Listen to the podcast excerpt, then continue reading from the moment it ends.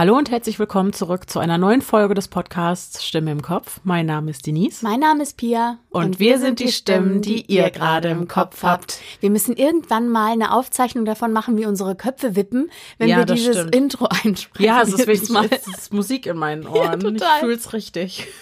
Vor allem nach einer so langen Pause. Aber ja. was hatten wir? Ist es, liebe Leute, wir nehmen immer zwei Folgen an einem Tag auf. Das heißt, die zweite Aufnahme heute und ich habe in der ersten schon gesagt, das habt ihr jetzt auch schon alle gehört wie sehr mir das gefehlt hat. Deswegen habe ich es heute umso härter gefühlt. Genau, und es war auch nicht minder schön, auch bei der zweiten Aufnahme an diesem Tag. So ist es. So, wir haben uns heute hier versammelt, um äh, euren gruseligen Erfahrungsberichten zu lauschen. Und äh, die Pia fängt an. Jawohl. Und meine erste Story heute kommt von einem unserer rar gesäten Hörern. Aber es gibt sie. Es gibt sie. Simon stellt es unter Beweis. Simon hat uns nämlich geschrieben und er schreibt. Hallo ihr beiden. Da ich mir in letzter Zeit besonders gerne eure Zuhörerfolgen angehört habe, dachte ich mir, dass ich meine paranormale Geschichte mit euch teilen möchte. Die Geschehnisse liegen mittlerweile ein paar Jahre zurück. Ich muss 14 oder 15 gewesen sein. Ein guter Freund, ich nenne ihn hier Daniel, und ich treffen uns seit Jahren immer wieder gerne zum Anschauen von Horrorfilmen. Damals planten wir bei ihm eine ganze Nacht lang Horrorfilme zu gucken. Wir wohnen bis heute in unterschiedlichen Städten, weshalb der Weg zu ihm mit dem Auto circa 25 Minuten beträgt. An jenem Tag fuhr mich mein Vater mit dem Auto zu Daniel. Geplant war, dass wir uns um 14.30 Uhr auf den Weg machen und ich um 15 Uhr bei ihm ankomme. Gegen 14.20 Uhr bekam ich dann auf dem Handy eine Nachricht von Daniel. Er fragte, wo ich denn bleiben würde.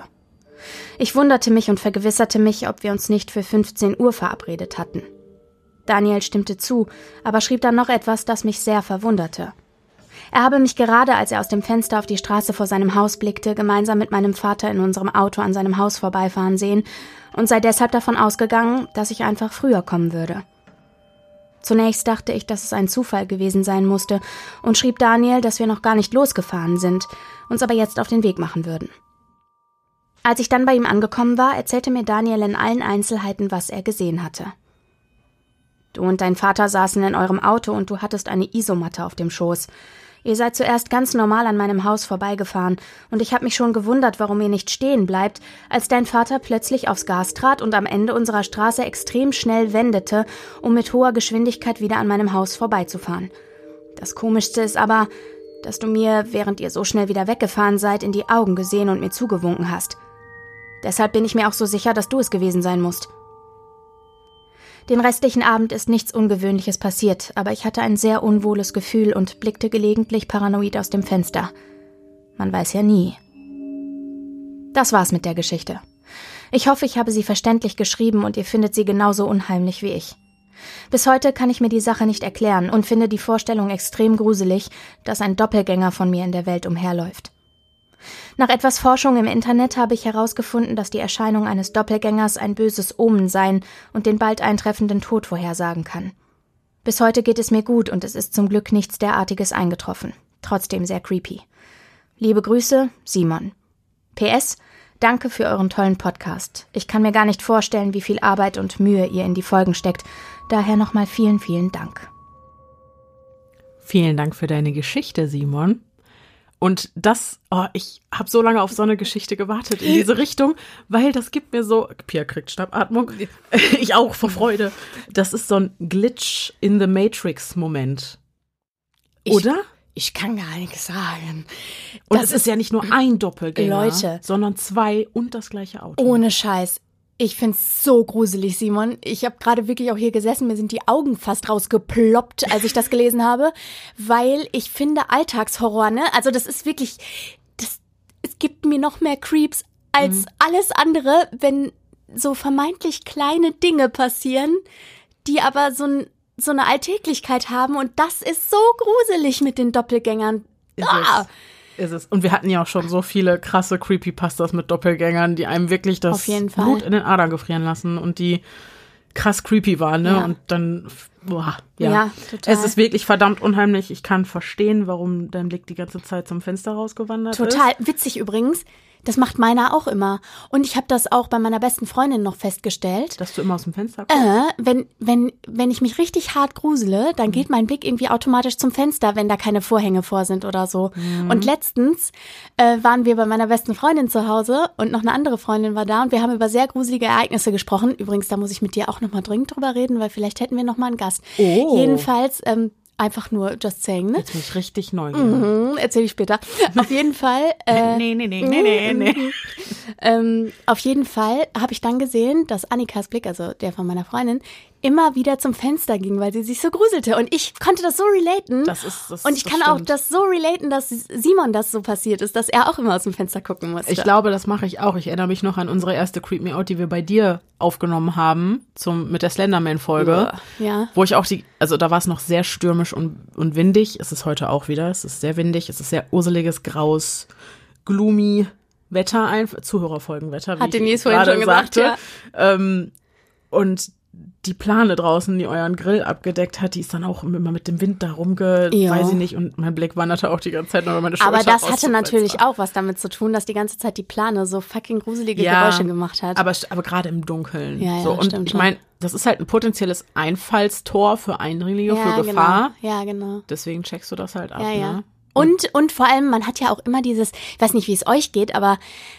dieses Gefühl, da könnte so eine Fratze sein am Fenster, wenn man sich so richtig hart gruselt, so, ähm, dass man immer erleichtert ist, wenn dann nichts da ist. Mhm. So, ne? Mhm. Irgendwie. Schon. Soll ich dir noch mal eine lustige Geschichte zum Thema Doppelgänger erzählen? Sehr gerne.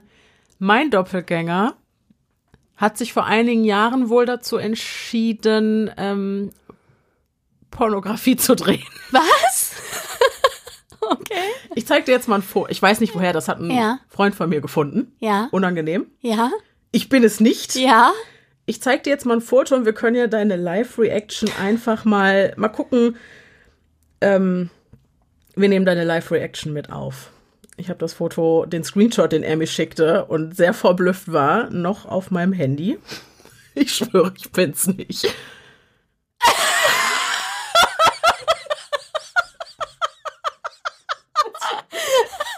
Ist schon eilig, ne? Schön. Schön. Deswegen hast du dir die Haare gefärbt. Ja, deswegen jetzt doch dunkle Haare. Und auch anderer Haarschnitt und so. Ich möchte mich davon distanzieren. Also, whatever floats your boat, aber das bin ich nicht. Ich war nicht bereit für den Schwanz. Entschuldigung. Ich habe mir auch gerade überlegt, so, ja schön, jetzt weiß Pia auch, wie du in so einschlägigen Situationen Das hatte ich nicht durchdacht, aber okay. naja, gut. Naja. Ja, weißt gut. du, ich bin's ja nicht. Okay. Also. Nee, nee, das ist richtig. Ja. Ist eine andere Form von gruselig jetzt. Geil. Aber okay. ich dachte, komm, wollte ich dir nicht vorenthalten. Nee. Okay. Unsere nächste Geschichte kommt von Svenja und sie schreibt: Liebe Denise, liebe Pia, anbei sende ich euch meine unheimlichen Kindheitserlebnisse. Ich weiß nicht, ob sie unheimlich genug oder generell für eine Zuhörerfolge geeignet sind. Mich beschäftigt diese Erinnerung noch heute, auch wenn ich sonst ein sehr rationaler Mensch und ein Freund von Fakten und Daten bin. So, und dann hat sie ein Dokument angehängt. Das ist also eine etwas längere Geschichte. Hier schreibt sie nochmal, liebe Denise, liebe Pia. Nachdem ich mir schon einige Folgen eures Podcasts angehört habe, habe ich mich nun durchgerungen, meine eigenen Erfahrungen niederzuschreiben und euch zu senden. Vielleicht ist sie interessant genug für eine eurer Zuhörerfolgen. Mir persönlich bereiten die Erinnerungen an das Erlebte noch heute Unbehagen. Schon als Kind fühlte ich mich immer sehr unwohl in meinem Kinderzimmer. Nachts hatte ich immer große Angst, wollte nie schlafen gehen und war von Albträumen geplagt. Und das, obwohl ich mir viele Jahre das Zimmer mit meinen beiden großen Brüdern teilte und das Schlafzimmer meiner Eltern direkt nebenan war. Oft bin ich nachts in das Bett meiner Eltern geschlüpft und saß mitten in der Nacht auf der Eckbank in der Küche. Von dort konnte ich sowohl den Flur als auch das Wohnzimmer überblicken. Ich saß dort voller Angst und weinte. Häufig so lange, bis meine Mutter davon aufwachte und mich mit zu sich ins Bett nahm. Wovor ich genau Angst hatte, kann ich nicht erklären und ist mir bis heute nicht bewusst. Als mein Urgroßvater altersbedingt pflegebedürftig wurde, zog er in das Kinderzimmer meiner Brüder und mir. Meine Brüder bezogen dann die frei gewordene Kellerwohnung des Urgroßvaters und ich schlief auf einem eigenen Bett im Schlafzimmer meiner Eltern. Hier war ich etwa acht Jahre alt und genoss es sehr, nachts von meinen Eltern umgeben zu sein. Als mein Urgroßvater wenige Jahre später verstarb, renovierten meine Eltern das Zimmer und so bekam ich mein eigenes Kinderzimmer. Und ab da begannen meine Ängste wieder, und so war ich erneut von schlaflosen Nächten und Albträumen geplagt. Meine Zimmertür stand immer offen und im Flur musste immer Licht brennen. In meinen Träumen verfolgte mich ständig das gleiche Szenario. Die Tür fällt langsam zu, die Dunkelheit breitet sich aus und es kommt eine schwarze Gestalt mit leuchtend grünen Augen auf mich zu. Außerdem hörte ich jeden Abend das gleiche Geräusch in meinem Zimmer, das ich weder zu etwas zuordnen noch beschreiben konnte. Es klang wie ein leises, kurzes Gläserklirren. Ich erzählte meinem Vater davon, aber außer mir hörte das Klirren niemand. Heute weiß ich, dass ich schon als Kind bzw. als Jugendliche Schlafparalysen erlebte. So geschah es zum Beispiel, dass ich eines Morgens wach wurde und das Gefühl hatte, gelähmt zu sein und dass ich über mir selbst schweben würde. Mit circa 13 Jahren geschahen dann aber zunehmend wirklich seltsame und für mich unheimlich gruselige Dinge in meinem Zimmer. Bei einer Übernachtungsparty mit Freundinnen sprang immer wieder meine Zimmertür auf. Egal wie fest wir sie verschlossen hatten. Immer wieder ist sie aufgesprungen, ohne dass sich die Türklinke bewegte. Natürlich hatten wir uns alle sehr gegruselt, aber irgendwann übermannte uns dann einfach der Schlaf und für meine Freundinnen war das Erlebnis vergessen, sobald sie am nächsten Morgen nach Hause gingen. Unter meinem Schreibtisch hatte ich einen Gymnastiksitzball. Regelmäßig rollte er plötzlich nachts durch das Zimmer. Zunächst versuchte ich es mit einem möglichen Gefälle im Boden zu erklären, doch selbst wenn ich ihn festklemmte oder etwas davor stellte, rollte er irgendwann in der Nacht direkt zu meinem Bett. Manchmal bin ich aufgewacht und habe es mitbekommen, manchmal habe ich ihn erst morgens direkt vor meinem Bett bemerkt. Tagsüber passierte das Ganze übrigens nicht, egal ob ich den Sitzball gegen das Wegrollen gesichert hatte oder nicht. Mein Vater brachte eines Tages in der ganzen Wohnung neue Rauchmelder an. Und obwohl sie alle neu angebracht waren, löste in zwei aufeinanderfolgenden Nächten der Melder in meinem Zimmer ohne Grund aus. Ich war starr vor Schreck und konnte mich nicht bewegen. Letztendlich nahm mein Vater den Rauchmelder dann einfach außer Betrieb. Kurz darauf, vielleicht ein paar Wochen später, begann für mich der absolute Horror. Ich wachte nachts auf und blickte auf meine Zimmerlampe. Sofort kam mir der Gedanke, da sitzt jemand oder etwas auf der Lampe. Es war nur eine schattenhafte Gestalt, und ich hatte das Gefühl, sie blickt direkt zu mir herunter. Ich konnte mich nicht bewegen oder um Hilfe rufen. Entweder war es erneut eine Schlafparalyse oder ich war vor Schreck bewegungsunfähig. Im nächsten Moment spürte ich, wie die Schattengestalt auf meinem Brustkorb saß und mir den Hals zudrückte. Ich konnte mich weder wehren noch schreien oder um Hilfe rufen. Ich erkannte nichts, nur grobe Umrisse einer schwarzen Schattengestalt. Plötzlich stand meine Hündin, die sonst im Wohnzimmer schlief, vor meiner geöffneten Zimmertür und knurrte und bellte laut in mein Zimmer herein, während ich weiter um Luft rang. Vom Bellen des Hundes wachte meine Mutter auf und kam in mein Zimmer. In diesem Moment verschwand die Gestalt. Meine Mutter beruhigte den Hund und brachte sie zurück auf ihren Platz. Sie konnte sich das Verhalten des Hundes auch nicht erklären. Ich sagte kein Wort, war von Angst erfüllt und machte bis zum Morgen kein Auge mehr zu. Ich traute mich nicht einmal, mich im Bett umzudrehen und verharrte somit regungslos im Bett, bis es hell wurde. Ich konnte meiner Mutter erst viel später von dem erzählen, was ich in dieser Nacht erlebte, da es mich zu sehr gruselte. Mein Hund hatte weder vorher noch hinterher irgendwann ein solches Verhalten gezeigt. Das war das krasseste Erlebnis. Vor ein paar Jahren habe ich über meine nächtlichen Ängste mit meinen Eltern gesprochen und sie erzählten mir, dass sie aufgrund dessen sogar einmal mein Zimmer mit Weihrauch ausgeräuchert hätten, weil sie sich sonst nicht zu helfen wussten. Ich bekam davon nichts mit, aber laut der Aussage meiner Eltern besserte sich das Problem meiner Albträume, Schlafparalysen und der nächtlichen Angst. Heute bin ich 29 Jahre alt und wohne seit neun Jahren nicht mehr in der elterlichen Wohnung. Seitdem hatte ich noch zweimal Schlafparalysen. Doch die Erlebnisse meiner Kindheit und Jugend beschäftigen mich noch heute. Danke für den tollen Podcast. Es ist jedes Mal super spannend und gerade wenn es um Schlafparalysen geht, kann ich mich immer gut in die Lage der anderen hineinversetzen. Viele liebe Grüße, Svenja. Ich finde immer wieder schön zu lesen, dass so ein gegenseitiges Verständnis da ist. Mhm. Und dass es ein, eine Plattform gibt, um diese Erlebnisse zu schildern. Ja. Und nach wie vor kann ich sagen, ich finde diese ganze Schlafparalyse-Thematik unglaublich gruselig und ganz, ganz furchtbar. Und bin sehr dankbar, dass mir das nie passiert ist. Ja. Und ich wirklich, ich kann mir nicht vorstellen, wie das sein muss. Gerade wenn man mhm. so ähm, körperliche Halluzinationen auch dabei hat und so weiter, ne? Voll. Vor allem, wenn sich dann auch noch was bewegt, auf dich genau. zu. Generell Halluzinationen jeglicher Art, egal in welchem Kontext ausgerufen, ob äh, durch Erkrankungen oder halt, wie gesagt, bei Schlafparalysen, ist es einfach unfassbar gruselig. Total. Total. Ja.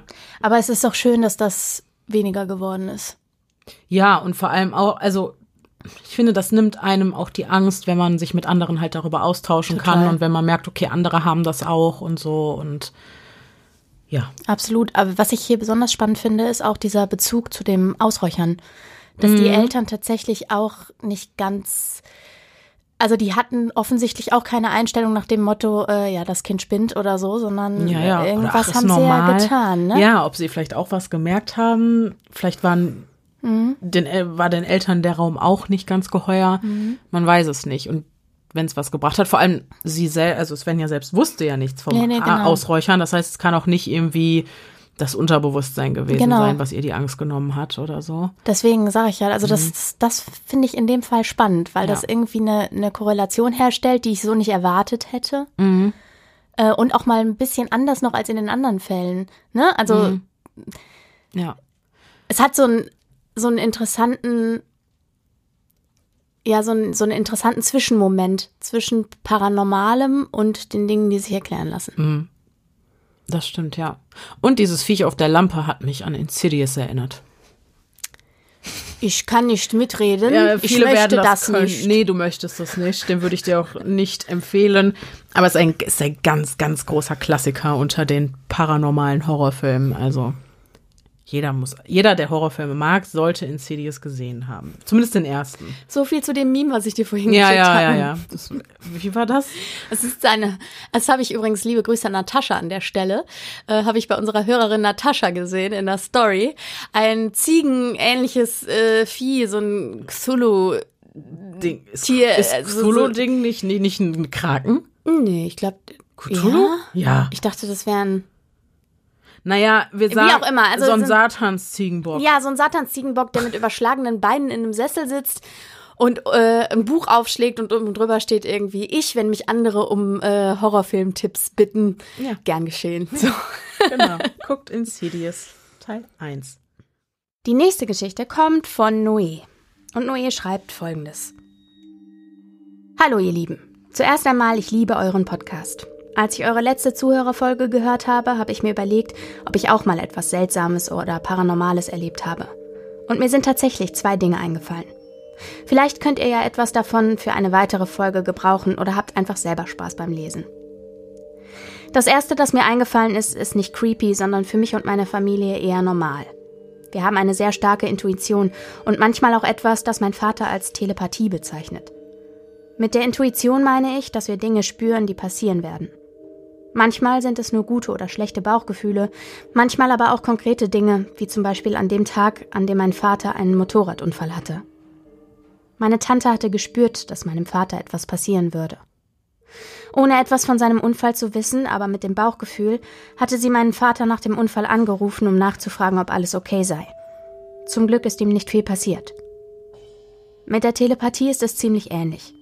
Meine Lehrerin beschrieb es als Du scheinst über jedem deiner Freunde einen Himmel zu sehen, der seinen Seelenzustand zeigt. Manchmal spüre ich sogar über eine große Distanz, dass es einem geliebten Menschen nicht gut geht. Das Zweite, das ich euch erzählen will, ist etwas unheimlicher. Als ich in der fünften Klasse war, kam ein neuer Trend auf, den ihr wahrscheinlich bereits kennt. Bloody Mary. Für die, die das Spiel nicht kennen, erkläre ich es kurz. Man schaut sich selbst in einem Spiegel in die Augen und repetiert im Licht einer einzigen Kerze den Namen Bloody Mary, wie ein Mantra, um den Geist der Bloody Mary im Spiegel oder seinen eigenen Augen zu sehen. Die Bloody Mary kann in verschiedenen Erscheinungen auftreten. Unsere Mary war eine junge, hübsche Frau mit einem blutbefleckten Hochzeitskleid, da ihr eifersüchtiger Ehemann sie an ihrer Hochzeit erstach, um sie niemals zu verlieren. Ein Mädchen aus meiner Klasse erzählte mir damals, dass ihre Schwester die Bloody Mary tatsächlich gesehen habe. Daraufhin beschlossen wir, dass wir das Spiel mit einigen Freunden zusammen ausprobieren wollten. Wir waren etwa sechs, zehn bis elfjährige Kinder.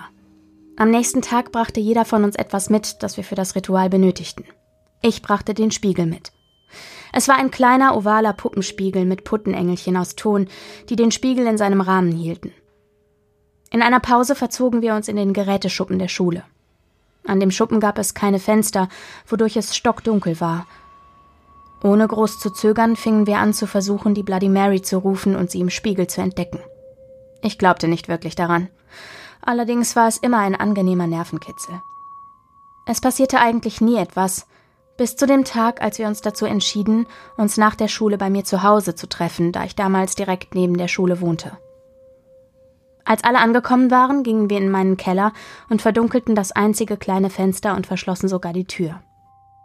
Wie immer nahm einer nach dem anderen den Spiegel in die eine und die Kerze in die andere Hand und rief nach der Bloody Mary.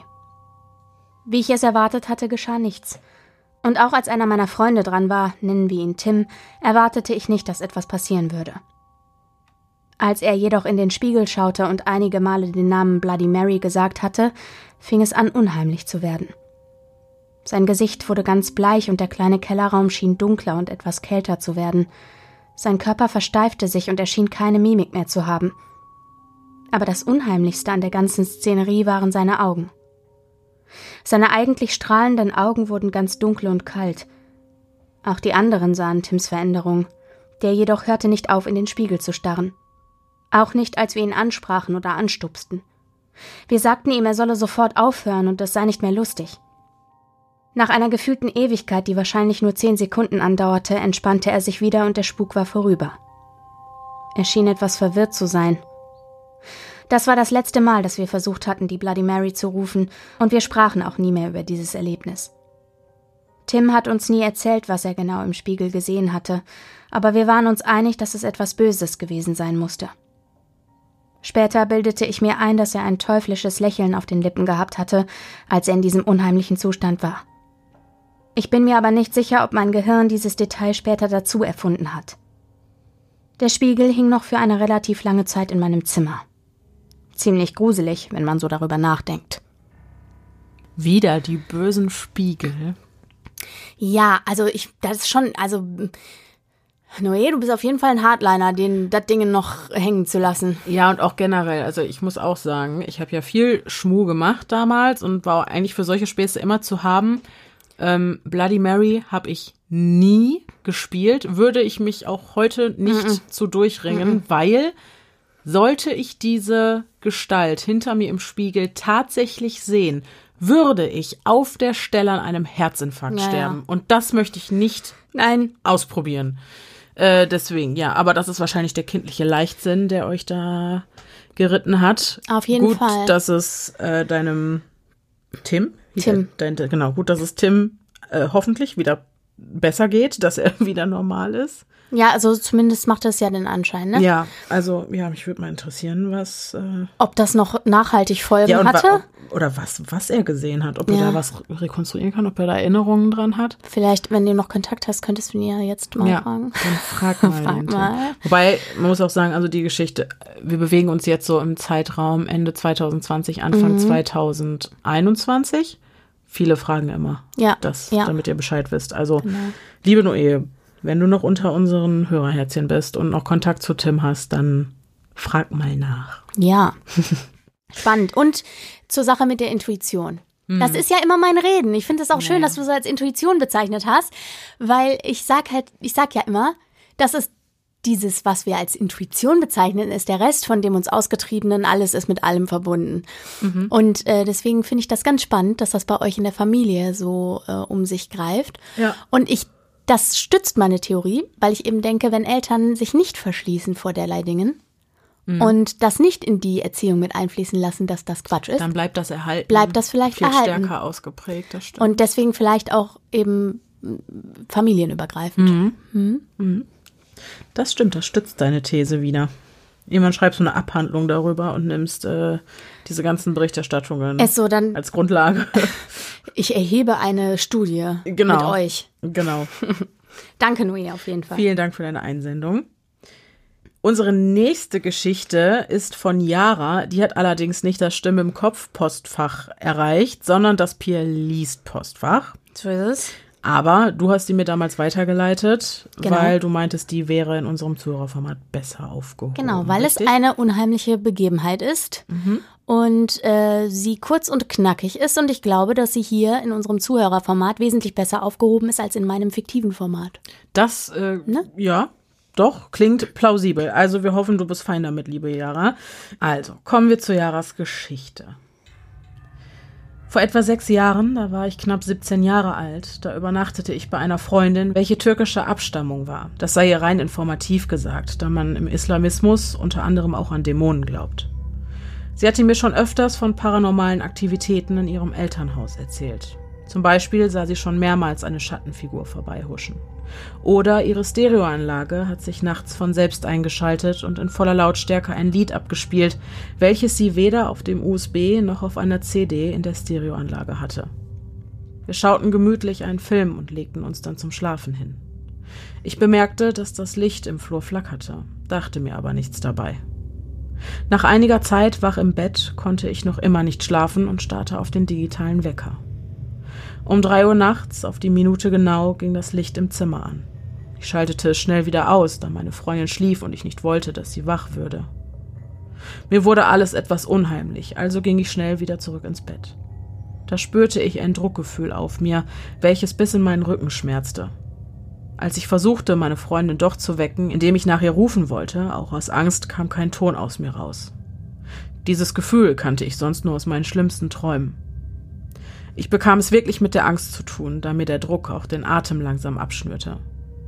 Ich bemerkte, wie das etwas, etwas in meinen Rücken kratzte. Es brannte, aber tat nicht besonders weh. Es war ekelig und grausam beängstigend. Ich wollte meine Freundin erneut rufen, doch wieder kam nicht ein Ton aus meinem Hals. Ab da weiß ich nichts mehr bis zum nächsten Morgen. Ich sah im Spiegel feine Kratzspuren auf meinem Rücken. Diese formten ein X über die gesamte Fläche. Meine Freundin lachte und fragte mich, wie ich das denn hingebracht hätte. Ich habe ihr nie von dieser Nacht erzählt und belächelte das gekratzte X auf meinem Rücken. Mir ist sowas nie mehr passiert, was ich aber auch nicht provozierte. Diese Erfahrung habe ich auch kaum mit jemandem geteilt, da ich denke, dass mir viele nicht glauben werden, was ich irgendwie auch nachvollziehen kann. Oha.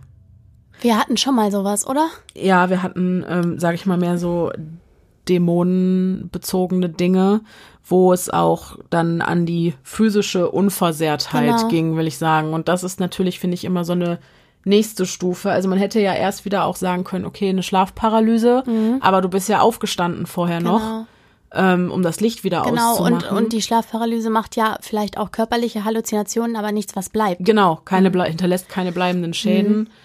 Und also dieses Zusammenspiel von erst die Sache mit dem Licht, dann genau drei Uhr nachts, dann die Erscheinung von dem hm. Viech und dann am Ende die, oh, hm. oh keine gute hm. Kombination. Und nee. Gott sei Dank ist das nicht wieder passiert. Gott sei Dank ja, ist das Gott nicht wieder Dank, passiert. Gott ja. sei Dank. Gerade weil, also wenn man den Legenden und Geschichten Glauben schenkt, dann äh, können Dämonen ja mitunter sehr beharrlich sein. Und ich denke immer, also wenn es Geister geben sollte, schön und gut. Boah, aber Dämonen fände ich schwierig. Mhm. Sag ich ganz, also das wird mir noch mal angenommen, wir würden in einer Welt leben, wo es klar wie Kloßbrühe wäre, dass Dämonen real und existent sind. Das wird mich fertig machen. Mhm. Weil ich glaube, mit denen ist ja wirklich nicht gut Kirschen essen. Nee.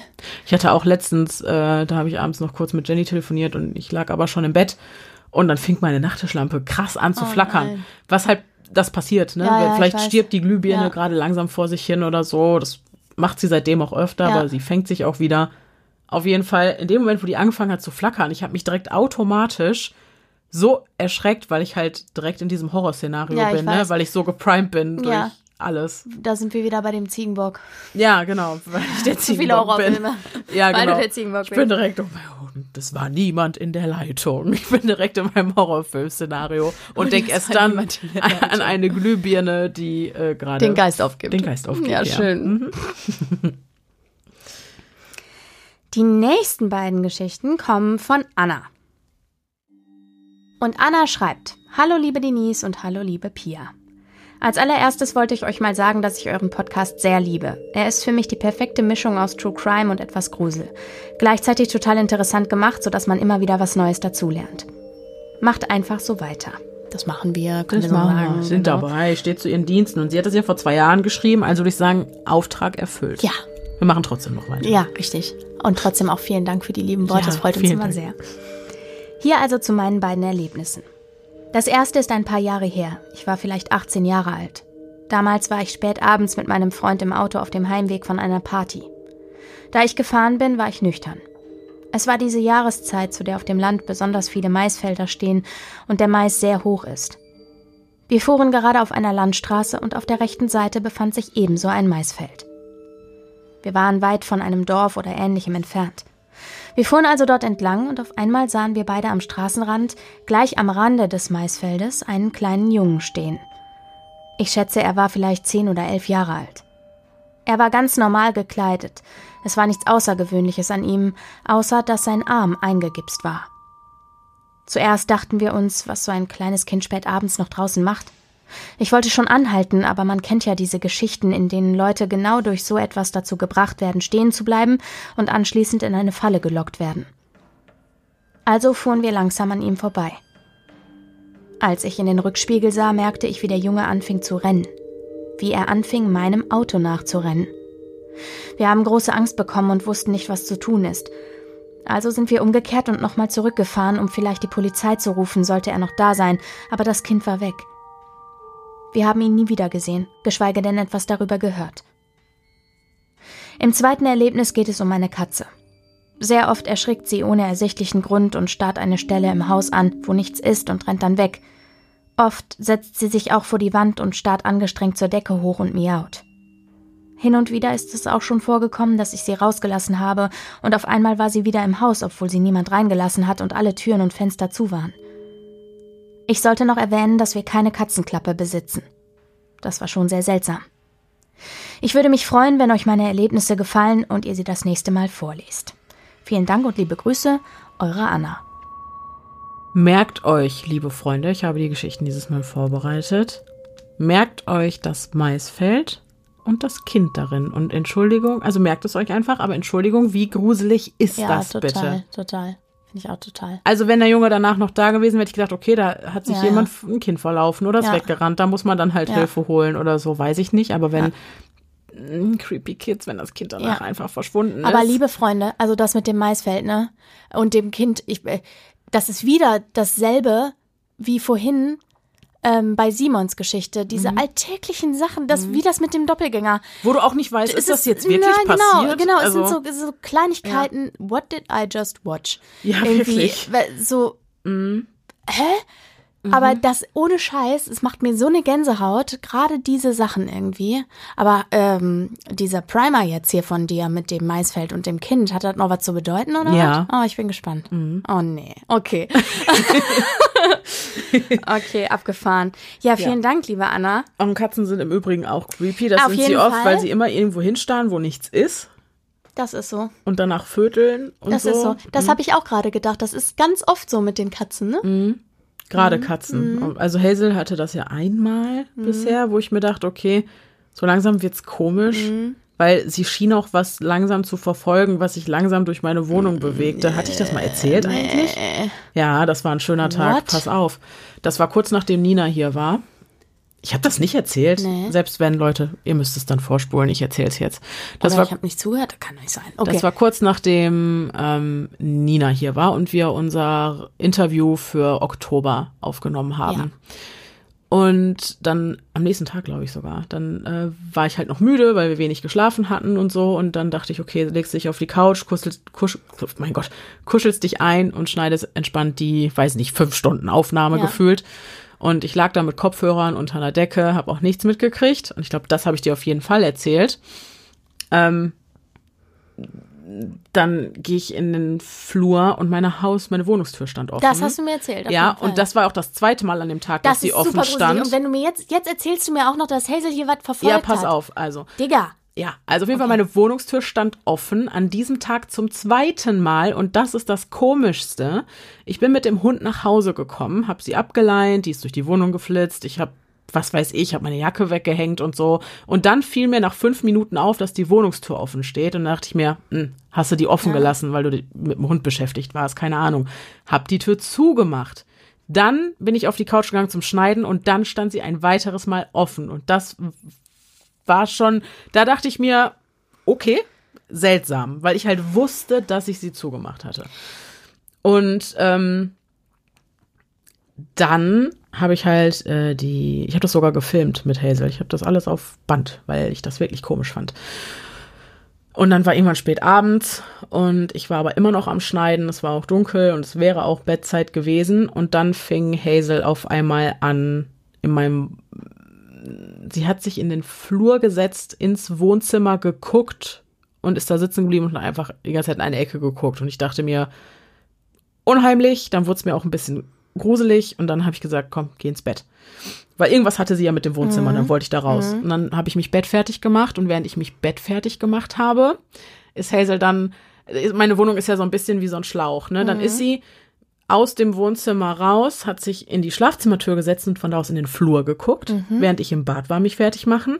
Dann bin ich ins Bett gegangen, habe mich ins Bett gelegt, dann hat sie sich ans Bettende gesetzt und die ganze Zeit zur Tür geguckt. Mhm. Und dann, und das ging bestimmt eine halbe Stunde. Und dann mhm. hat sie irgendwann auch angefangen zu knurren und mhm. ihr, ihr bellen. Ja. Kennst du ja dieses, die macht ja immer nur, mhm. mehr macht die nicht. Sie hat sich empört. Ja, und dann, und das war, wurde dann wirklich gruselig. Ich habe es kurz gefilmt, habe Nina geschickt, habe gesagt, haha, guck mal, was hast du mir denn da gelassen? Kannst du eigentlich auch mal posten. Ja, kann ich auch mal posten. Ja.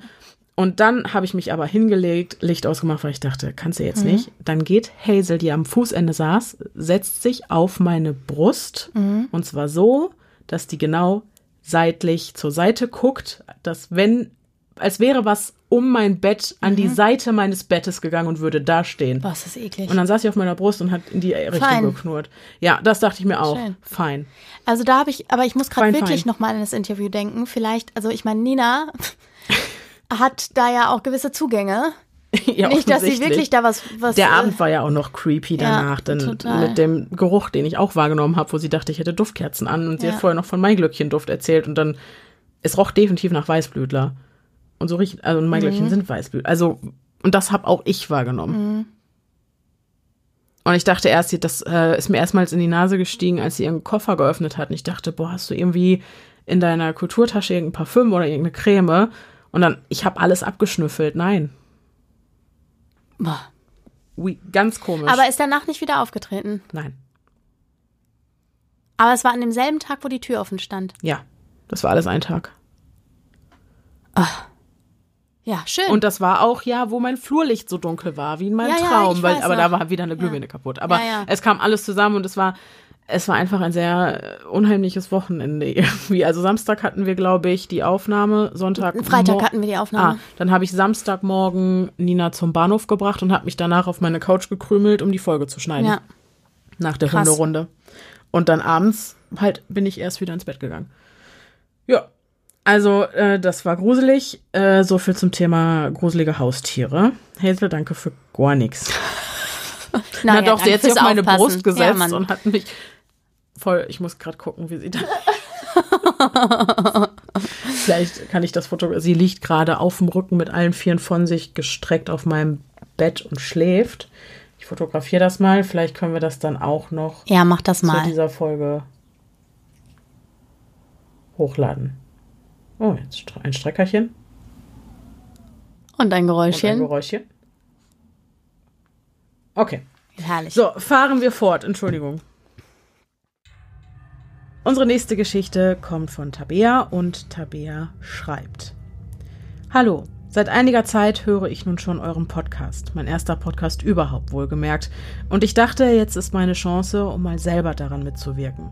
Nun also zu meinem unheimlichen Erlebnis. Es ist eines von mehreren, aber ich muss sagen, ich finde, dass dies das Unheimlichste ist. Es geschah vor ungefähr zwei Jahren. Es waren Ferien oder Wochenende, das weiß ich nicht mehr. Jedenfalls hatte ich frei, denn ich konnte bis spät in die Nacht wach bleiben. Ich war alleine zu Hause, da meine Mutter nachts arbeitete und lag schon im Bett, aber war noch wach und scrollte durch mein Handy. Es muss so in etwa um zwei oder drei Uhr nachts gewesen sein. Mein Zimmer war dunkel und nur das Licht meines Bildschirmes spendete etwas Helligkeit, wenn auch nicht sehr viel. Irgendwann hörte ich an der Wand mir gegenüber ein Kratzen. Da ich Katzen habe, bin ich davon ausgegangen, dass diese sich an der Tapete zu schaffen machten oder ähnliches. Ich schenkte dem Geräusch also erstmal nicht viel Beachtung, sondern sagte nur, dass sie das lassen sollen. Doch das Kratzen hörte nicht auf. Es ging bestimmt zwei oder drei Minuten lang. Ich wiederholte wieder und wieder, jetzt hört doch auf damit, da ich immer noch davon ausging, mit den Katzen zu sprechen. Anstatt dass das Kratzgeräusch stoppte, wurde es nur noch intensiver und lauter, bis ich mich dazu entschied, meine Nachttischlampe anzumachen und die Katzen zu verjagen. Als der Raum endlich heller war und ich nun etwas sehen konnte, stellte ich fest, dass sich keine Katze in meinem Zimmer befand. Sie schliefen wahrscheinlich im Wohnzimmer auf dem Sofa und ich war allein. Auch das Kratzen verstummte in dem Augenblick, in dem ich das Licht angeknipst hatte. Stille. In der Wohnung war kein Mucks zu hören. Was auch immer dieses Kratzen verursacht hatte, es trat danach nicht mehr auf.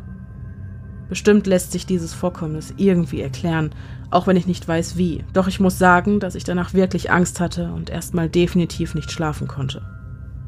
Ich freue mich sehr auf die weiteren Folgen eures Podcasts und wünsche euch weiterhin viel Erfolg und Spaß dabei. Liebe Grüße, Tabea. Ich muss sofort an unseren Siebenschläfer denken. Ja, in äh, Holland, in dem äh, Haus, in unserem ja. ersten Hasselhaus. Der Marder. Irgendwas, also da, da wäre jetzt wirklich mal interessant, Tabea, wie die Beschaffenheit generell des Hauses war, in dem du da gelebt hast. Mhm. Weil wir hatten ja auch mal sowas dass es auf einmal, auch während wir irg irgendwas aufgenommen haben, was scheiße gruselig war, ich glaube, es war eine Creep Me Out. Das waren die so. Hagen-Geschichten. Ach ja, genau, ja, mhm. genau, die Hagen-Geschichten. Ähm, die ersten. Auf jeden Fall schubbelte sich etwas über das Dach. Mhm. Und wir waren richtig ängstlich auch. Es, war, es war, auch so laut. Das war super laut. Also ja. es war auch wirklich ein ganz deutlich wahrnehmen, lautes Kratzen, Kratzen, in der Wand. Genau. Es, es hörte sich an, als würde es genau. aus der Wand kommen, aber das ging gar nicht, weil es nee, war eine genau. Außenwand. Genau. Also es, es klang auch so, als wäre das Geräusch quasi in der Wand, so ähnlich wie bei dir. Mhm. Und ähm, dann haben wir hinterher gegoogelt, was so Saison hat und haben dann festgestellt, es könnte einfach ein Siebenschläfer gewesen sein, wenn der auch ein bisschen spät dran gewesen sein könnte. Mhm. Jedenfalls äh, kann das durchaus durch Tiere kommen, die auch auf dem Dach spazieren gehen oder äh, ja. im Dachstuhl oder so. Oder auch in den Wänden. Mäuse oder Ratten können ja. erstaunlich laut ja, sein. Genau. Du kannst dir das, du findest das Video noch äh, oder die Story, wir hatten das aufgenommen in einem unserer Story Highlights äh, zum Hasselhaus. Hasselhaus 1 oder so, ne? Oder, oder 2. Vacation, glaube ich. Das war Vacation 2, glaube ich, war das. Ja. Das war die zweite, ja, das war nicht sein. die erste. Ja, auf jeden Fall klick dich da mal durch. Hustle 2, Vocation ja. 2, irgendwie sowas. Vielleicht erkennst du eine Parallele. Genau, vielleicht erkennst du das Geräusch wieder.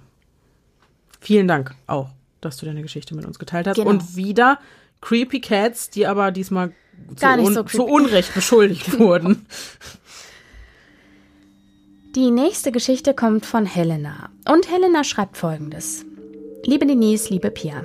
Ich habe eine kleine Geschichte zu erzählen, die mir vor zwei Jahren passiert ist. Ich bin erst zwölf und entschuldige mich schon mal im Voraus für Rechtschreib- oder Grammatikfehler, da ich in Deutsch nicht sonderlich gut bin.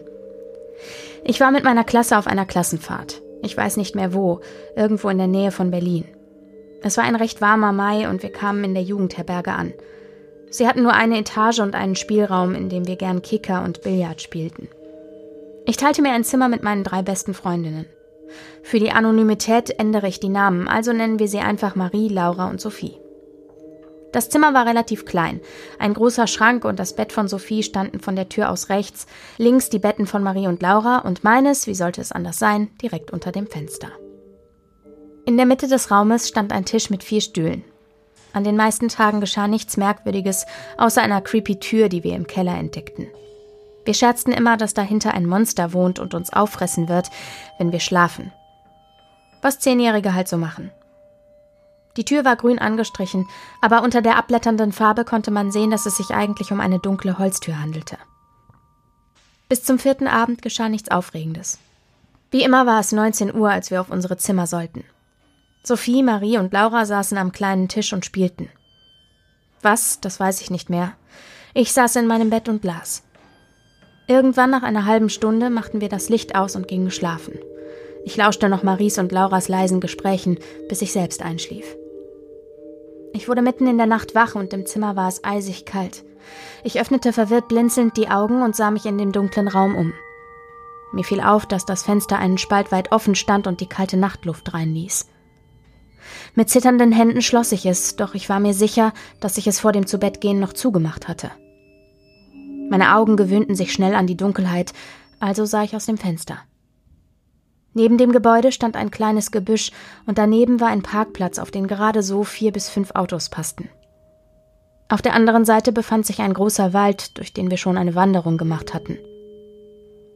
Ich bekam den Schreck meines Lebens, als ich erkannte, dass vor dem Wald eine Person stand. Aufgrund ihrer Statur vermutete ich, dass es ein Mann war, aber ich bin mir nicht ganz sicher. Er stand einfach nur da, mit dem Gesicht zu mir gerichtet. Es war allerdings zu dunkel, um das Gesicht zu erkennen. Ich fühlte mich komisch, irgendwie beobachtet und bekam schlagartig Kopfschmerzen.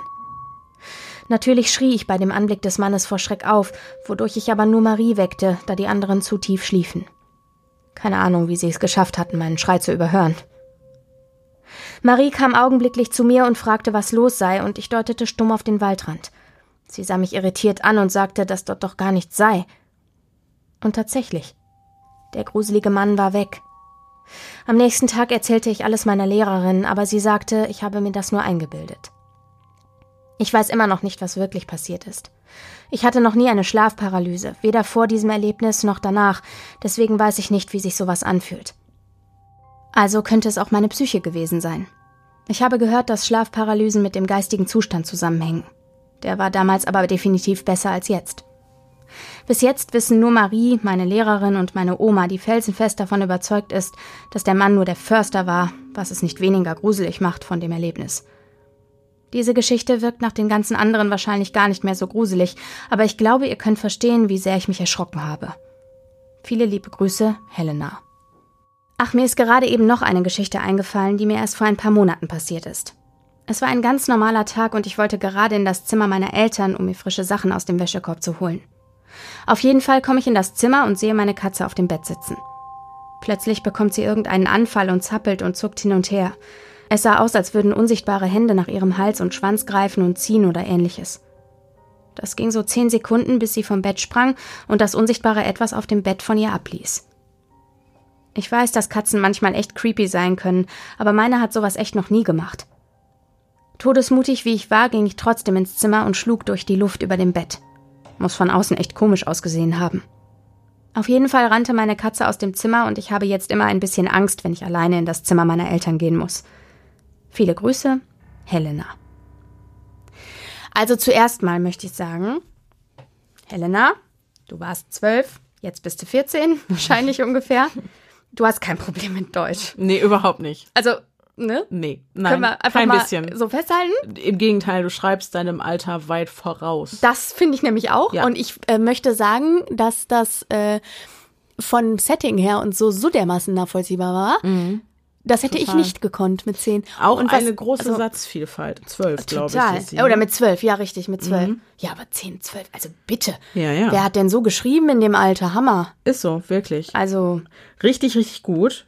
Vielen Dank voll. für deine Einsatz. Wieder Creepy Cats. Hab ich ich hoffe übrigens, der Katze geht's gut. Nicht, dass sie irgendwie einen Krampfanfall hatte oder so. Geht's Ja, aber ähm, scheinbar ist das ja nicht. ja, nichts ne? Dramatisches danach genau, also passiert, ist, Gott sei Dank. Mhm. Ja, scheint ja alles noch in Butter zu sein mit dem Kätzchen. Äh, aber hattest du auch Slenderman-Vibes mit Kopfschmerzen? Nee. Der macht ja Kopfschmerzen. Das ist ja ein Symptom. Und der klaut Kinder. Ich habe Oh mein das also es war Oh, und es war zu dunkel, um das Gesicht Ja, zu erkennen. genau. Slenderman hat kein Gesicht. ja genau. Wow. Jetzt Also ich- kickt die Geschichte noch ganz Anders, ja. anders. Also bei mir springt sofort der Oh, Slenderman Da an. stand der Slenderman. Und vor allem vor einem, Von einem einer Wald. Jugendherberge am Waldrand, Ja. wo Kinder drin So. sind. Nein, Ja. das ist der Slenderman, das ist nicht der Förster. Nee, nicht der Förster. Oma, es ist nicht der Das ist Förster. der Slenderman. Aber nein, also es ist ja, Gott sei Dank hat er dich nicht mitgenommen. Also Spaß beiseite, ne, Freunde. Ähm, aber ich hatte harte Slenderman-Vibes beim Lesen der Kann ich Geschichte. total nachvollziehen. ja. Also, Und ich finde sie übrigens Ja. super gruselig. Also nicht Voll. äh, die entgegen deiner Annahme, sie könnte nicht mehr gruselig nee, sein. das ist von, vor allem jetzt mit der Slenderman, äh, mit dem Slenderman-Bezug. Ja. Uh, ja, stimmt. Ey, da wirklich, Waldrand, kein Gesicht, Kopfschmerzen. Kinder. Der hat das Fenster aufgemacht. Das finde ich übrigens auch gruselig, dass das Fenster auf war. Mhm. Mm. Mm. Also, vielen, vielen Dank, liebe Helena. Ja. Und wir hoffen, du bist uns weiterhin gewogen. Und ich finde es immer erschreckend, wenn ich dann höre, okay, wir haben sehr junge Zuhörer. Ja, das stimmt. Und Zuhörerinnen. Wirklich sehr junge. äh, dann denke ich manchmal, oh. Na gut, dann überlege ich upsie. mir, aber was habe ich mit zwölf gemacht? Ja, ja, du hast schon recht. So. Es ist ja auch richtig. Mm. Das ist ja, stimmt ja, ja auch. Ja, ja. Stimmt ja auch. Ja, vielen, vielen Dank, liebe Helena. Sehr schöner Name übrigens. Mag Absolut. Ich. Mag ich, mag ich. Unsere nächste Geschichte ist sehr viel ernster. Und aus diesem Grund möchte das Hörerherzchen auch anonym bleiben. Hey, zuallererst möchte ich sagen, dass ich euren Podcast richtig feiere und mir bis jetzt auch jede Folge angehört habe. Die Doppelfolge über Dennis Nielsen hat mich besonders gefesselt. Macht weiter so, ich bin echt gespannt auf die kommenden Folgen. Ich habe mir gerade erneut deine erste Folge, Nummer 1 Halloween Speziale zum Gruseln bitte, angehört und mir ist eine Situation eingefallen, die ich bis jetzt verdrängt hatte. Diese würde ich gerne mit euch teilen. Vorweg gibt es eine große Triggerwarnung bezüglich selbstverletzendem Verhalten und Suizid in Klammern Versuch. Die Geschichte enthält eine explizite Beschreibung, die jedoch für den weiteren Verlauf von Bedeutung ist. Kurz vor meinem 17. Geburtstag bin ich in eine Wohngruppe gezogen. Die Gründe liegen in der komplizierten Beziehung zu meiner Mutter. Ihre Instabilität entsprang dem frühen Tod meines Vaters und meine psychische Vorbelastung, Depressionen, Ängste und Zwänge kamen durch ein kaputtes Elternhaus und Mobbing in der Schule. Weder sie noch ich konnten damit wirklich umgehen, daher der Umzug in eine Wohngruppe. Triggerwarnung. Einige Monate nach meinem Einzug in der Gruppe, so ab Juli 2018, ging es mir psychisch immer schlechter bis ich dann im September 18 meine Suizidgedanken in die Tat umsetzen wollte und dies auch irgendwie tat. Ich habe mir mein Handgelenk aufgeschnitten. War nicht das erste Mal. Nicht so tief, dass ich verblutet wäre, aber schon so, dass meine Pulsader freigelegt war. Als ich zum letzten Schnitt ansetzen wollte, habe ich plötzlich eine Stimme gehört, die mir sagte, ich solle aufhören. Ich habe eine Präsenz gespürt und gegenüber von meinem Bett einen Umriss gesehen. Auf einen Schlag fühlte ich mich geborgen und sicher, und ich wusste, ich bin nicht alleine in dieser Welt. Ich habe natürlich geheult wie sonst was, weil ich total verwirrt war. Innerlich hatte ich mich schon von allem verabschiedet und dann das. Es hat einige Zeit gedauert, bis ich das verarbeitet hatte, aber seit dieser Nacht hatte ich keine Selbstmordgedanken, Todeswünsche oder sonstiges mehr. Ich habe mich auch nicht mehr selbst verletzt, was davor leider häufig der Fall war. Ich kann mich zwar nicht mehr an meinen Vater erinnern, aber ich wusste, dass er es war. Ich wusste es einfach. Und wenn es doch mal wieder schwierig wird, merke ich, dass er mich besucht und bei mir ist. Ich sehe ihn nicht mehr oder so, aber ich spüre immer seine Umarmung oder eine Hand auf meiner Schulter. Keine Sorge, ich bin jetzt seit längerem psychisch stabil und seit Anfang 2019 in Therapie. By the way, ich wurde nie mit einer Persönlichkeitsstörung, schizoiden Zügen oder ähnliches diagnostiziert. Es bleibt euch überlassen, ob ihr das glaubt oder nicht. Es ist jedenfalls eine positive paranormale Erfahrung, die ich mit euch teilen wollte. Und wenn ihr es veröffentlichen möchtet, könnt ihr das gerne tun. Danke für eure Aufmerksamkeit und ich hoffe, ich habe niemanden mit dieser Erfahrung getriggert. Macht euch noch einen schönen Tag und bleibt gesund. Ich fand die Geschichte sehr wichtig aufgrund des Ausgangs. Mhm, total. Muss ich sagen. Ja. Ne? Und auch nochmal, also es ist gut, dass du seit 2019 offensichtlich erfolgreich in Therapie bist. Und ich hoffe auch, dass du weiterhin genesen bist. Jetzt sind ja auch schon wieder zwei Jahre, zwei Jahre vergangen. vergangen. Ja.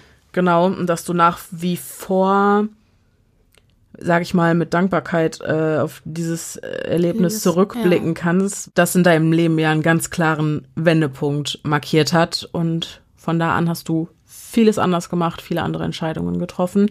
Und du hast dich ganz klar für dich entschieden. Das finde ich so krass. Mich hat die mhm. Geschichte auch so berührt, weil mhm. dass du überhaupt auch jetzt die Traute hast, das so zu veröffentlichen und uns mhm. mit an diesen Punkt deines Lebens zu nehmen, an dem es dir so schlecht ging. Und dann in der Konsequenz aber diesen, diesen Wendepunkt, wie die Nies eben gesagt hat, gerade auch nochmal deutlich zu machen, ja. ist irgendwie was ganz Besonderes und ehrt uns auch. Und wenn ihr jetzt jemanden schmatzen hört. Ich wollte gerade sagen, danke Hazel für diesen qualifizierten Beitrag. Entschuldigung. super unpassend, aber sie schmatzt gerade einfach hier, nee, sie, ihr, sie schlabbert ihr Trinken weg. Mhm. Ähm, ja, genau. Also vielen Dank auf jeden Fall für das Vertrauen und ja. alles Liebe für dich auf jeden Fall. Genau. Die nächste Geschichte musst du lesen, mhm. weil guck mal, von wem die kommt. Ja, habe ich gesehen. Habe ich schon gesehen. die nächste Geschichte kommt nämlich von Jess. Und Jess ist ähm, mein Herzcharakter aus die Chroniken der Seelenwächter. Genau. Und äh, deswegen ist es ganz, ganz schön, dass Jess uns jetzt eine Geschichte schreibt hier. Ich habe jetzt auch auf jeden Fall ein ganz konkretes Bild äh, von Jess vor Augen. Ja, es ist wahrscheinlich ganz anders. Ganz aber, anders, ja, aber. Richtig, ja, okay. richtig. Jess schreibt jedenfalls, liebe Denise, liebe Pia, für die potenziell nächste Zuhörerinnenfolge eine meiner übernatürlichen Geschichten. Früher habe ich ganz viele übernatürliche Dinge erlebt und auch lange selbst weiße Magie praktiziert. Das finde ich übrigens super spannend. Ich glaube, sowas hatten wir noch nie. Okay. Vor allem mit meiner Mama, die auch einen starken Glauben daran hat, und auch mit einer ehemaligen Kollegin erlebte ich oft unerklärliche Situationen. Flackernde Lichter und sowas. Aha. Aha. Und, ah ja, ja da, da ist die sterbende Lampe. Die Flagge, die sterbenden Lampen. die sterbenden Lampen. Nein, nein. Nun aber zur aktuellsten Geschichte. Ich studiere seit einigen Jahren an einer Universität und bin dort auch hochschulpolitisch aktiv. Vor einem Jahr hatten wir mit unserer Dekanin einen ziemlichen Krach, viele Missverständnisse, viel Unmut auf allen Seiten. In einem Gespräch mit einer Professorin ist mir dann rausgerutscht, dass Frau XY, also unsere Dekanin, mal aufpassen soll, dass sie sich nicht noch böse die Finger verbrennt mit ihrem Verhalten. Ein paar Tage später hatten wir ein Treffen mit ihr, bei dem sie ihre rechte Hand eingebunden hatte, die ganz offensichtlich, ihr ahnt bereits, was kommt, verbrannt war. Ich saß in dem Meeting direkt neben ihr und mir ist erstmal alle Farbe aus dem Gesicht gewichen. So viel auch zu dem Thema, dass vor allem negative Emotionen solche Erlebnisse stärken. Ich habe mir ab diesem Zeitpunkt vorgenommen, gnädiger mit meinen Mitmenschen zu sein und vor allem auf blöde Redewendungen zu verzichten. Danke für euren tollen Podcast und alles Liebe, Jess. Ja. Ja. Das, das äh, ich sag mal so, das hätte Pia auch passieren ja, können. Ja, ist so. Ich das ist voll dein Ding. Dinge, die Pia sich wünscht, die passieren. Mm, oder Dinge, die Pia ins Universum hinausruft. Mhm. Und das ist tatsächlich, ich weiß nicht, habe ich die Geschichte mit der Krankengymnastin schon mal erzählt? Ich glaube nicht. Ganz also, kurz, wenn ihr was schmatzen hört, ich habe einen sehr ja. schmusigen, verschlafenen Hund auf dem Schoß. Ja, Tut mir leid. Die ist gerade wach geworden und er ist ihr Getränk weggeschlabbert ja, und jetzt braucht sie Liebe. Liebesbedürftig. Ja. Jedenfalls äh, gab es eine Krankengymnastin. Ähm, bei der war ich, da war ich pff, sechs, vier bis sechs oder keine Ahnung, also wirklich ganz klein war ich im Grunde noch so Vorschulalter. Und äh, ich hatte als Kind eine Skoliose und musste ganz viel Krankengymnastik machen. Und dann war ich jedenfalls bei dieser Frau in Langzeitbehandlung und ich mochte sie nicht. Und ich fand sie auch irgendwie doof. Und dann ähm, habe ich meiner Mama gesagt, also ich will da nicht mehr hin ähm, und habe gesagt, die wird nicht mehr anrufen. Und sie hat auch nicht mehr angerufen und es stellte sich heraus, dass sie halt kurze Zeit später ihre Praxis schließen musste, weil sie schwer krank geworden war. Das ist tatsächlich so ein Moment, liebe Jess, ähm, an den ich gerade sofort denken mhm. musste, weil ich so dachte, ach du lieber Ich mich auch daran erinnern, weil ich da, die Geschichte von dir mhm. kannte. Mhm. Ah. Be careful what ja, you wish genau. For. Und ich finde, das ist äh, eine super Einstellung von Jess jetzt, da ein bisschen, ähm, ein bisschen äh, gnädiger und freundlicher und wohlwollender zu sein. Ja. Ähm, seitdem ja. ist sowas tatsächlich auch, glaube ich, nicht mehr passiert. Meinst, manchmal, also meistens meint man die Worte ja auch gar nicht Ach, so böse. Wie, also, vor allem nicht als Kind so. Nee. Äh, weiß ich nicht. Du, ich wollte halt einfach nicht mehr hin. Ich fand die blöd. Und die ruft halt nicht mehr an, habe ich zu meiner Mutter gesagt. Ne? Mhm. Also, aber ja kann ich total relaten. Und ich finde trotzdem, das ist etwas, was mir nochmal bewusst macht, man darf da auch einfach wirklich ein bisschen äh, freundlicher sein mit dem, was man wünscht, auch ja, für andere. Das ist wahr. So, liebe Freunde, jetzt passt auf. Ja, oh ja. nein. Okay. Unsere nächste Geschichte kommt nämlich von T. Hallo ihr zwei. Ich hätte noch zwei Erlebnisse, die wohl in eure nächste Zuhörerfolge passen könnten. Oder in die übernächste. Oder, oder in die, in die über, über, über, über, übernächste. Als kurze Einleitung. Beide Geschichten stammen aus einer Zeit, in der ich mit sehr viel Stress und Depressionen zu kämpfen hatte. Obwohl man diese Geschichten dadurch sicher irgendwie rational erklären könnte, wollte ich sie trotzdem mal einsenden, da mir euer Podcast sehr gefällt. Die erste Geschichte habe ich Das Mädchen am Feldweg getauft. Ich fahre gerne Auto. Das Brummen des Motors zusammen mit lauter Musik lässt mich meine Gedanken vergessen und sich komplett aufs Fahren konzentrieren zu müssen, hilft dabei natürlich auch. Früher fuhr ich dank meines schlechten Schlafrhythmuses oft spät abends oder nachts. An diesem Tag war es wohl schon Mitternacht oder noch später, als ich losfuhr. Ich wusste nicht, wohin ich fahren wollte. Es gab kein Ziel, einfach nur fahren. Es hatte sich mal wieder Stress aufgebaut und ich war wütend auf mich, auf die Welt, auf alles eigentlich.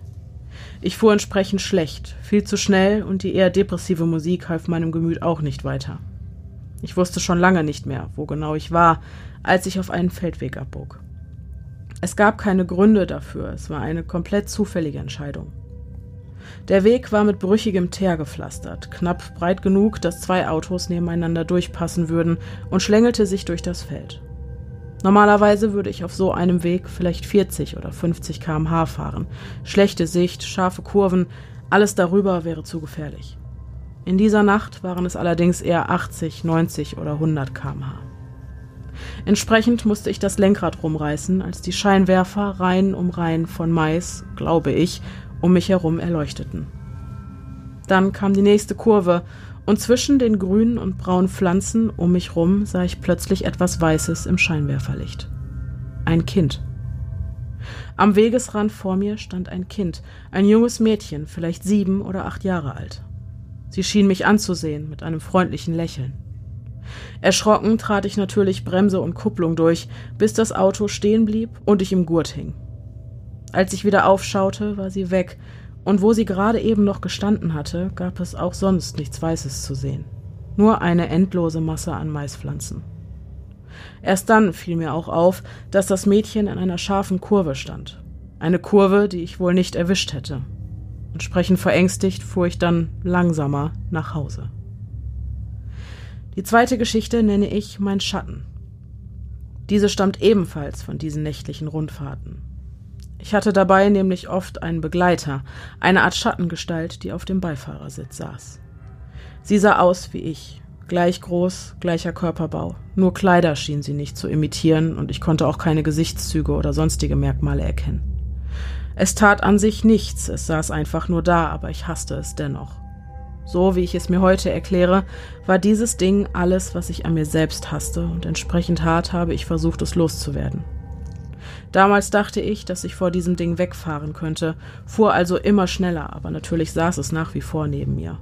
Ich es regelmäßig, manchmal war es einfach nur da und nichts passierte. Manchmal animierte mich seine Existenz zu gefährlichen Geschwindigkeiten, wie in der ersten Geschichte, da war es ebenfalls dabei. Ich sehe es teilweise immer noch, wenn ich fahre, habe aber keine Reaktion mehr darauf, seit ich angefangen habe, mich für meine eigenen Fehler nicht mehr zu hassen. Nun, das waren meine zwei Geschichten. Das Ganze war vor circa acht Monaten oder so, ich weiß nicht mehr genau. Beim Schreiben ist mir aufgefallen, wie klischeehaft beide klingen, hoffe aber trotzdem, dass sie in die Folgen passen werden. Liebe den Podcast nach wie vor. Schöne Grüße, T. Maisfelder und, und Kinder. Was ist hier heute los? Das ist krass, oder? Sowas hatten wir mhm. noch nie und nee. ich finde es super creepy mhm. und dann direkt und Leute, auch mit den Katzen, es wirkt immer so, als würden wir das sortieren und bewusst so aussuchen. Nie. Nie. Es ist einfach die chronologische Reihenfolge. Anscheinend waren im November, Dezember 2020 äh, Kinder- und Maisfelder. Und Katzen. Und Katzen in. Ich habe keine Ahnung. Krass. So, das dazu. Super creepy.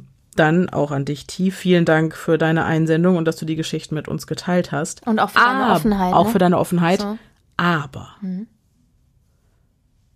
fahr nicht so schnell Auto, weil das ist das große Problem. Das ist ja nicht nur, man ist ja in diesem Moment nicht nur für sich selbst verantwortlich, sondern auch ja, für andere. Ja, ist wahr. Ne? Ist wahr. Zum Beispiel für Kinder, die mitten aber, im Maisfeld stehen. Aber War, hattest ja. Aber T ist ja geläutert worden, ne?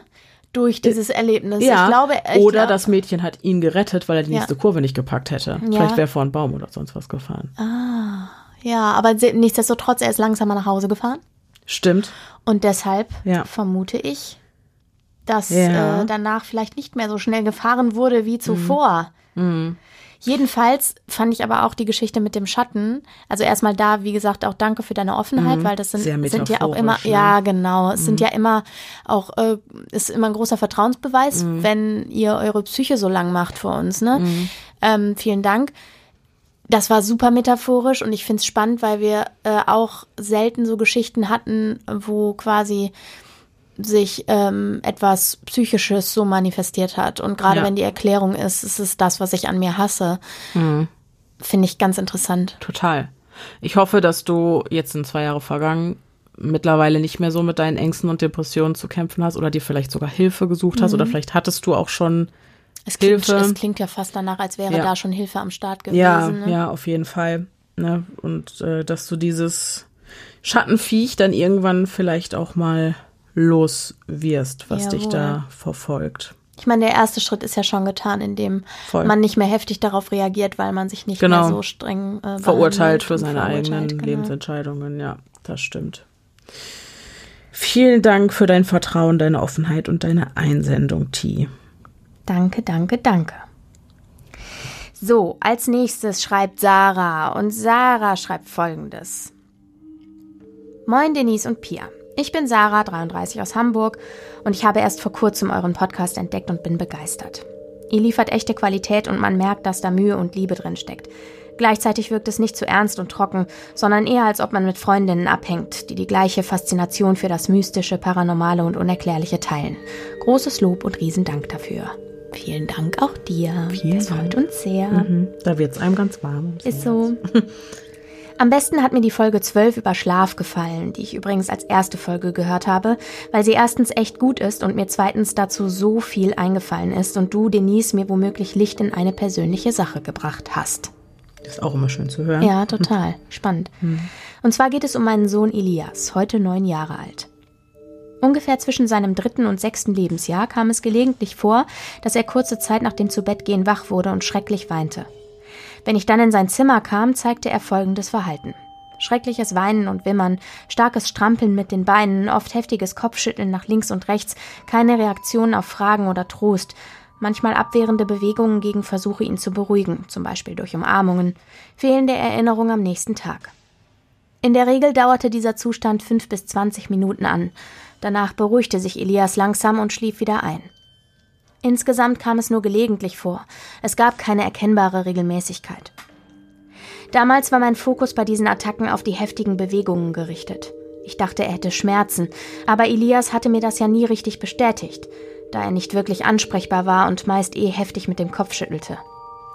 Trotzdem konnte ich mir das Verhalten nur mit Schmerzen erklären und kam irgendwann beim Suchen im Internet auf Wachstumsschmerzen, da diese auch erst abends oder nachts und in den meisten Fällen die Beine betreffend auftreten.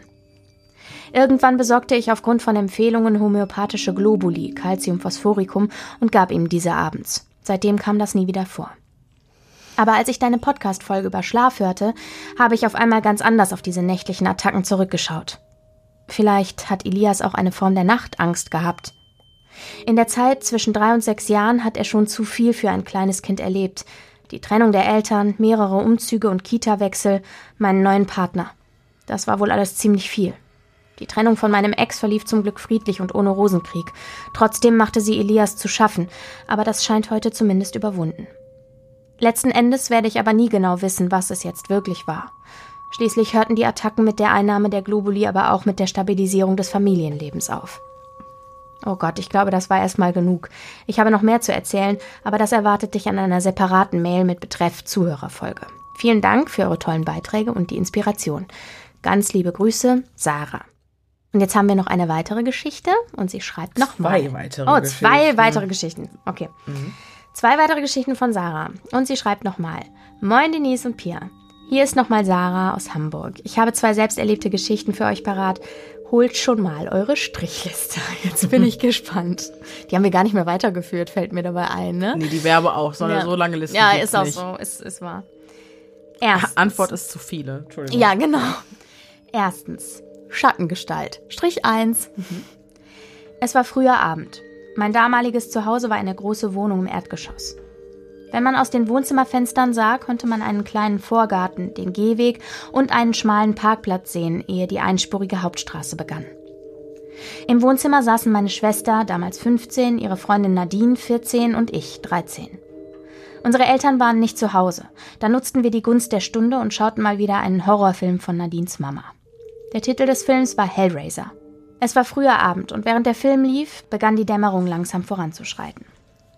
Ich habe den Film nicht wirklich verstanden und fand ihn so merkwürdig und eklig, dass ich mich nicht mehr auf ihn konzentrieren konnte. Ich fing an, mich zu langweilen und fragte, ob wir nicht etwas anderes gucken könnten, aber meine Schwester wollte ihn weiterschauen, Nadine war es egal. Ich blieb trotzdem auf dem Sofa in der Ecke sitzen und meine Aufmerksamkeit glitt träumerisch durch den Raum und durch die Fenster. Ich fing an, mich auf die Autos zu konzentrieren, die an unserer Wohnung vorbeifuhren. Die Geräusche, die sie machten und die langen Schatten, die ihre Scheinwerfer durch den ganzen Raum tanzen ließen, waren sehr schön. Die Schatten vollführten die immer gleiche weite Bewegung durch den Raum. Am besten war es am oberen Teil der Wände und an der Decke zu sehen. Das dazugehörige kurze Rauschen der Autos war immer dabei. Ich glaube, es vergingen viele Minuten, die ich damit zubrachte, das Schattenspiel zu beobachten. Mein Blick ging quer durch den Raum in Richtung des kleinen Flures. Dieser war kurz und schmal und führte in das Bad und zu zwei Schlafzimmern. Ein Rechteck mit einem riesigen Spiegel stand an der Wand an seinem Ende. Da sah ich etwas, was ich nicht erwartet hatte. Ein Schatten in der Form eines Mannes mit Umhang und Hut wanderte durch den Flur in Richtung Spiegel. Er war viel dichter als die anderen Schatten, und man konnte wirklich die Silhouette von Umhang und Hut erkennen und dass er so groß war wie ein Mann. Ich war so perplex, mir stand der Mund offen. Aber vielleicht hatte ich einfach zu lange die Schattenspiele beobachtet und meine Aufmerksamkeit zu sehr schweifen lassen. Aber ich hörte gar keine Autos mehr. Oder doch? Nein, ich war voll darauf konzentriert. Ich zweifelte ein wenig an mir selbst und schaute mich fragend nach meiner Schwester und ihrer Freundin um. Zu meinem Schrecken stand Nadine auch der Mund offen und sie starrte mit großen Augen in die Richtung des Flures. Ich fragte sie vorsichtig, was sie gesehen hätte, und sie sagte nur kurz ein Schattenmann mit einem Hut. Der Schock darüber, dass ich einen Zeugen für meine Wahrnehmung hatte, war größer als die Sichtung des Schattens selbst. Wir haben noch lange darüber diskutiert und meiner Schwester davon berichtet, denn sie saß in einem Sessel vom Flur abgewandt. Ich glaube, der Schatten verschwand durch den Spiegel. Ich habe ihn danach nie wieder gesehen. Mein Bruder schon, aber das ist eine andere Geschichte. Können wir hier kurz innehalten? Gerne. Der Mann mit Hut. Ja, Mann. Die Strichliste wird immer länger. Jetzt ja. ist auch noch der Mann mit Hut. Und der wurde von zwei Leuten gesehen. Ja, das finde ich auch Unabhängig krass. von der. Das finde ich auch krass. Ja, ja. Und der ist durch den Spiegel abgehauen. Was haben wir von Nina Wo? gelernt? Spiegel sind Portale. Hm. Der ist durch. Ich muss den Spiegel in meinem Bett abhängen. Hat nicht Nina mal gesagt, sie würde sich nie einen Spiegel ins Schlafzimmer tun? Tja. das, das habe ich verkackt. würde ich sagen. Ja, super, wow, okay. Ja, super gruselig. Ich, Entschuldigung, ich, ähm, ja. Super gruselig. Nee, Denise hat gerade schon so ein gemacht, während ich gelesen habe. Ja, ich, sah hatte nur so einen Mund aufgehen. Ja, ja, ja, ja. Und äh, ja, sehr, sehr spannend. Auf jeden Fall. Super spannend. Boah. Die zweite Geschichte heißt Verrückte Autoskopie. Vor etwa elf Jahren. Feierabend, ab nach Hause. Ich freue mich, fühle mich leicht. In meinem Leben passiert gerade so viel Gutes und Verrücktes. Ich bin endlich von zu Hause ausgezogen. Meine Ausbildung ist beendet, mein erster Arbeitsvertrag unterschrieben. Mein Beziehungsstatus ist frei und ich lebe in einer kleinen WG. Kurz gesagt, ich fühle mich beschwingt und guter Dinge, ein starker Kontrast zu den vielen Jahren davor. Ich bin in meinem Zimmer. Es ist wirklich groß und es mangelt mir an nichts. Sogar ein Doppelbett habe ich mir gegönnt. Wenn ich darin liege, sehe ich links die Tür, vor mir den Schrank und ein Regal und rechts vom Bett eine ordentliche Fläche Platz und ein breites Fenster. Ich lege mich schlafen, lasse aber noch ein kleines Licht an, weil ich noch nie alleine in einem Zimmer geschlafen habe und leichte Angst vor dem Dunkeln habe. Ich döse weg. Eine Winzigkeit Bewusstsein scheint noch da zu sein. Ich spüre auf einmal einen Impuls aufzustehen, um den Wecker auf der Fensterbank zu prüfen. Also stehe ich auf und tänzle zur Fensterbank, ganz unbeschwert und gedankenlos. Ich tanze, falls man das so nennen kann, und mache alberne Bewegungen am Fenster und fühle mich irgendwie lustig irre. Kurz darauf denke ich etwas skeptisch, was ist denn mit mir los? Spinne ich? In dem Moment, als ich das denke, wechselt meine Perspektive plötzlich wieder ins Bett und ich sehe sie. Die andere Sarah am Fenster rumhampeln fröhlich wie ein Kind an seinem eigenen Geburtstag. Starr vor Schreck starre ich zu ihr und kann nicht glauben, was ich da sehe. Dann dreht sie sich um und tänzelt zurück zum Bett. Sie schwingt ihren Körper auf das Bett, genau auf mich drauf. Dabei fällt sie in mich hinein. Abrupt reiße ich die Augen auf und ringe nach Luft. Ich habe mich so erschreckt und fühle mich verwirrt. So etwas habe ich noch nie erlebt und auch noch nie davon gehört, zumindest in der Form. Ich kann noch eine Weile nicht schlafen. Letzten Endes bin ich ganz stolz darauf, diese Erfahrung erlebt zu haben, aber ich frage mich seitdem, warum ich so schreckhaft bin und warum mir der eigene Anblick so eine Angst gemacht hat. Sollte mir das irgendwann erneut passieren, will ich anders reagieren. So, das war's. Namen dürfen benutzt werden. Viele Grüße, Sarah. Digi, die beiden Geschichten kannte ich diesmal nicht, nee. ähm, weil ne, ich gucke immer, passt ja, alles ja. und ja, dann merkst klar. du schon an der Art und Weise, wie geschrieben wird, jo, passt. Die zweite Geschichte, es gibt einen Horrorfilm, der nennt sich Mirrors. Mhm. Der hat mir damals die Hosen ausgezogen, mhm. als ich jünger war. Den habe ich ewig nicht mehr gesehen. Auf jeden Fall verselbstständigt sich da dein Spiegelbild und das, was sich dein Spiegelbild antut, passiert dir in der ah, realen oh, Welt. wow, okay. Und da, Achtung, Spoiler. Da steht eine Frau vorm Spiegel und das Spiegelbild fängt an, sich so den Mund aufzureißen. Und, ja, genau. Und Doppelgänger sind sowieso schon creepy, mhm. aber wenn sie dann so Sachen mhm. im Spiegel machen, mhm. erst recht. Das hat dem Ganzen aus meiner Sicht natürlich eine negative Konnot Konnotation gegeben, so. Aber ich finde, du hast ja. Nee, aber sie kam ja nicht aus dem Spiegel. Ja, und du hast dir ja auch vorgenommen, liebe Sarah, das nächste Mal weniger ängstlich darauf mhm. zu reagieren, weil es ist ja auch, also Autoskopie finde ich ist eher positiv assoziiert mhm. und dann tänzelt da mhm. so eine verspielt, dein verspieltes mhm. Ich durch die Gegend ich finde, es hatte fast was Leichtes, äh, Feenhaftes, ja, äh, Spielerisches und nicht so Fantasy-Style. Ich kenne ja tatsächlich diesen Horrorfilm nicht, von dem du eben erzählt hast. Ja, Gott sei Dank. Aber für mich hatte deswegen diese Geschichte auch gar keine negative Konnotation, mhm. sondern ich fand es ganz abgefahren. Da siehst du, wie mein Gehirn geprimed mhm. ist. Also ich, mhm. ich kann das erkennen, dass, also, dass das nur eine Färbung ist, ja, die ja, ich halt habe durch diese Assoziation mit dem Film. Und ich krieg auch die, diese fantastischen Vibes eigentlich, die mhm. diese mhm. Erfahrung mhm. hat. Ne? Mhm. Auch beides, äh, alles super schön geschrieben, super spannend, super unheimlich. Der Mann mit Hut war am Start. Jetzt ist die Zuhörerfolge perfekt. Vielen Dank, liebe Sarah. Vielen Dank Aber dir. eine letzte Geschichte das haben wir trotzdem. Das war es noch nicht gewesen. Ja. Die letzte Geschichte kommt von Marie-Therese und sie schreibt: Liebe Denise, liebe Pia. Ich habe eben eure letzte Creep Me Out Folge gehört und fühlte mich etwas animiert, euch jetzt auch mal zwei meiner Erlebnisse zu schildern. Es muss ungefähr 2013 oder 2014 gewesen sein. Ich hatte mich einige Zeit zuvor von meinem Ex und Vater meiner Tochter getrennt und zog mit der Kleinen und unserer Katze nach knapp sechs Monaten, in denen ich zur Notlösung bei meinen Eltern untergekommen war, in eine neue Wohnung. Meine Tochter war zu dem Zeitpunkt drei oder vier Jahre alt. Eines Nachts lag ich in meinem Bett und las, meine Katze friedlich schnorchelnd neben mir. Meine Tochter lag im Nebenzimmer und schlief tief und fest. Gegen 23 Uhr fing sie dann plötzlich an, wie am Spieß zu schreien. Ich bin natürlich direkt zu ihr ins Zimmer, um nach ihr zu sehen. Sie stand mitten im Raum und weinte. Ich sah die blanke Panik in ihrem Gesicht. Ich versuchte sie zu beruhigen und fragte, was los sei. Sie erzählte mir, dass ein Mann in ihrem Zimmer war und sie Angst vor ihm hatte. Obwohl ich an Paranormales glaube, versuchte ich, das Erzählte als bösen Traum abzutun. Schließlich wollte ich ihr nicht noch mehr Angst machen. Nach einiger Zeit des Kuschelns und Tröstens wollte ich sie wieder in ihr Bett legen. Da fing sie erneut an zu schreien und sie wehrte sich mit Händen und Füßen dagegen, dass ich sie wieder in ihr Bett legte. Sie sagte, dass der Mann auf ihrem Kissen sitzen würde und sie deshalb dort nicht schlafen könne. Man möchte vielleicht meinen, dass sie eventuell einfach nur bei mir schlafen wollte und sich deswegen die Geschichte mit dem Mann auf dem Kissen ausgedacht hat, aber sie wollte auch nicht zu mir ins Schlafzimmer.